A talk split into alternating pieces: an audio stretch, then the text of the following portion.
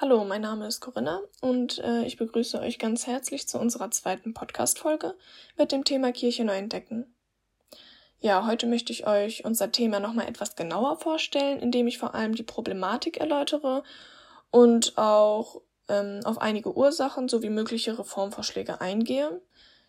Ähm, all die Informationen basieren dabei auf dem Beispiel der evangelischen Kirche von Cohessen-Waldeck. Ja, wie Malte und ich auch schon in der ersten Folge erwähnt haben, haben wir festgestellt, dass die Religiosität vor allem bei Jugendlichen in der heutigen Zeit abnimmt. Das heißt, die Rückbildung der religiösen Erziehung in Deutschland stellt erst einmal den Hauptaspekt dar. So, was wir nun aber auch noch sagen können, ist, dass nicht nur bei Jugendlichen dieser Relevanzverlust von Kirche und Religiosität vorhanden ist.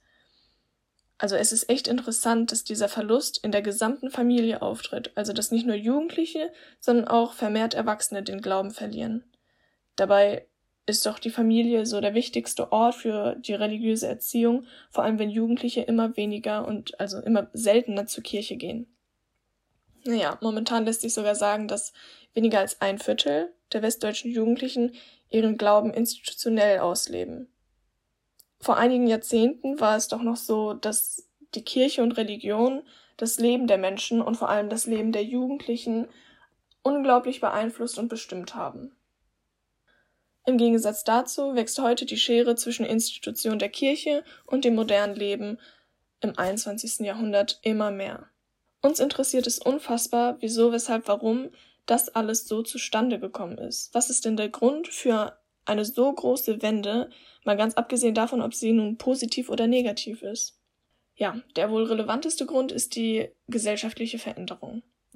Die jüngeren Generationen haben einfach andere Wertvorstellungen anerlangt, weshalb letztendlich der Einfluss der Kirche immer mehr schwindet. Egal ob im Familien- oder im Freundeskreis, sieht man ja immer öfter Brüche im Glauben, weil einfach keine Wiedergabe oder Übermittlung mehr stattfindet. Wie sollen denn auch die Kinder zum Glauben finden, wenn sie damit ja noch nie konfrontiert wurden oder wenn ihnen der Weg dorthin noch nie so richtig gezeigt wurde.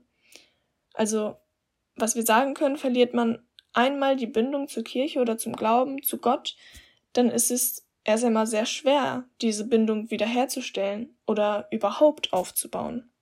Ja, also neben der Ursache, dass die Relevanz der Kirche über die Generation immer schwächer wird, gibt es aber auch noch eine weitere Ursache.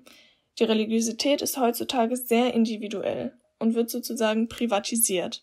Also das gegenwärtige Gottesbild wird gestärkt durch Situationen, mit denen die Menschen allein nicht zurechtkommen und diese Situationen variieren natürlich immer. Also so kann es beispielsweise der Klimawandel sein, religiös veranlagte Kriege, Rassismus, auch Krankheiten.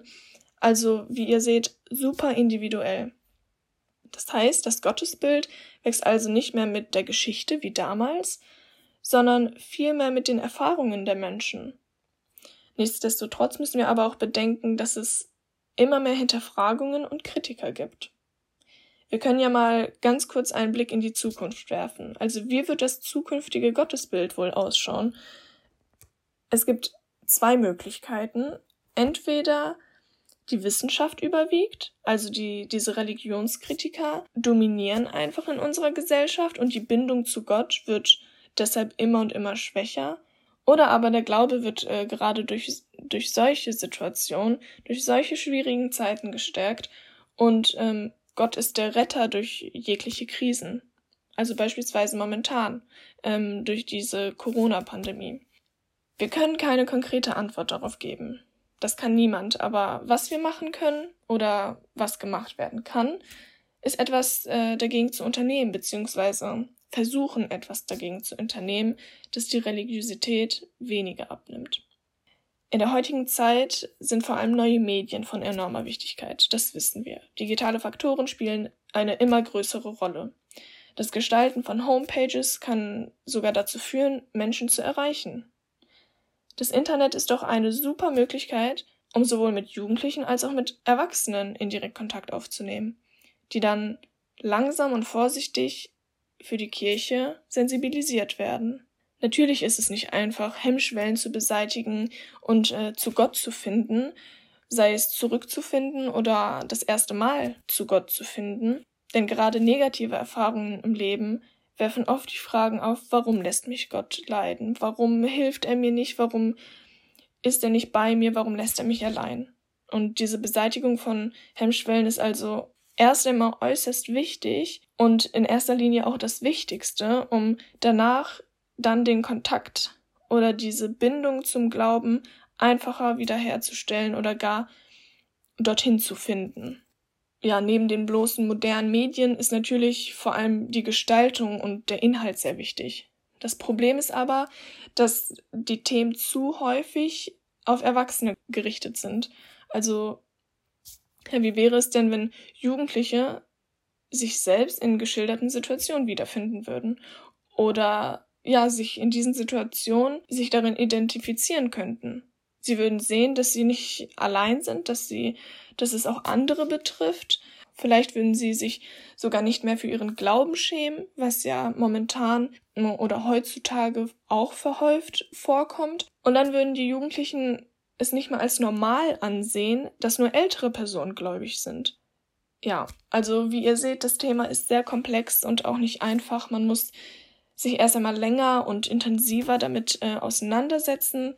Aber im Endeffekt gibt es so oder so keine konkrete Antwort. Der Glaube ist einfach individuell, wie ich auch schon erwähnt habe. Und das muss man einfach immer bedenken. Wir versuchen dennoch, mögliche Ursachen dieser Problematik so gut es geht in den nächsten Folgen aufzudecken und auch zu erläutern. Genau. In diesem Sinne wünsche ich euch von Herzen noch einen schönen Tag, einen schönen Abend oder eine gute Nacht. Ähm, wir hören uns hoffentlich in der nächsten Folge. Bis dann.